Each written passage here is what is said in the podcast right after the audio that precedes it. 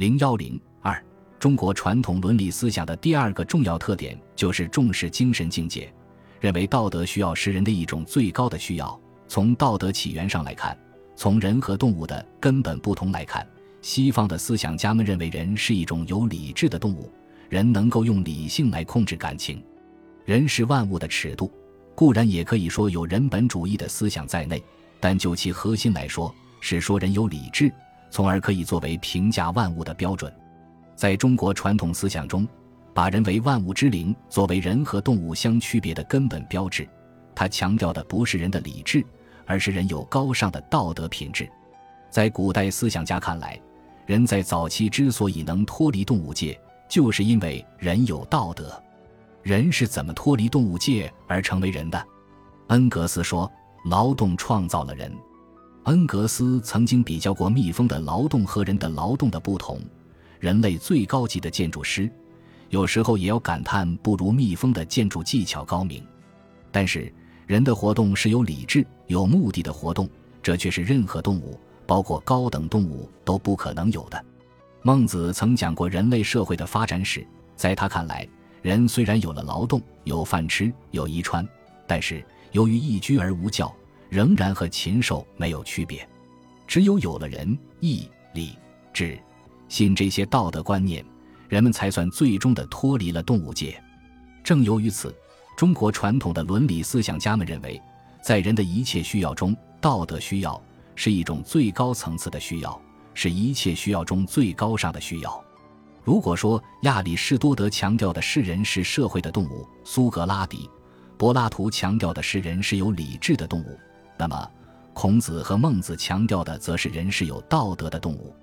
在西方，笛卡尔曾经提出“我思故我在”，费尔巴哈则提出“我欲故我在”。那么中国古代的思想家们则主张“我德故我在”，即因为我有道德，我才存在。英国著名的十七世纪思想家培根认为，知识就是力量，而中国的思想家们则强调，德性就是力量，认为人的德性是人从事一切事业的最主要的精神动力。孟子认为，人的需要是有层次的，物质生活的需要固然是人所不可缺少的，但道德的需要是更为重要的。在一定情况下，在相互冲突的道德选择的情况中，可以舍弃物质生活的需要。甚至可以舍弃自己的生命。我们知道，中国传统伦理思想从周公姬旦开始，直到孔子、孟子，他们并不忽视人民群众的物质生活需要。孟子从管理国家的要求出发，强调老百姓必须有物质生活的满足。他认为，老百姓不但要吃饱穿暖、养足以侍父母、抚足以续妻子、乐岁终身饱。凶年免于死亡，孟子、梁惠王上，而且每家都要有五亩宅基地，种上桑树养蚕，老年人都要穿上丝绸，每家还要养鸡养猪，以便保证老年人有肉吃。但是孟子还认为，除了物质生活的需要，人们还有受一定文化教育的需要，还有其他动物所不可能有的伦理道德需要。他还认为，人们经过修养，就能够达到尽其心。知其性，从而进入知天的境界。他特别强调个体道德修养的能动性，认为人只要认识到人的最高需要是道德需要，最大价值是道德价值，那么人们就可以不需要借助外力而自觉、自主、自动地进入一种最愉快的境地，也就是所谓“万物皆备于我矣”，反身而成，乐莫大焉。孟子尽心上，孟子的“万物皆备于我矣”。在很长一段时期内，只是被人们理解为一种主观吞并客观的主观唯心主义的唯我主义，而没有剥离出其中所包含的合理内核，因为他主要说的并不是本体论的问题，而是人的道德修养的主动性问题。在中国伦理思想史上，对人性是善是恶的问题进行了时间最长、涉及问题最多而且层次最深的讨论。绝大多数的思想家都主张人性善的理论。人为什么能有一种作为道德主体的为善的能动性？就是因为人的本性是善的。人为什么有这样一种最高级的需要？就是因为人的本性是善的。这种善的本性是一种精神本能，它和人们的生理本能、同样是人的本能，都会产生人的需要。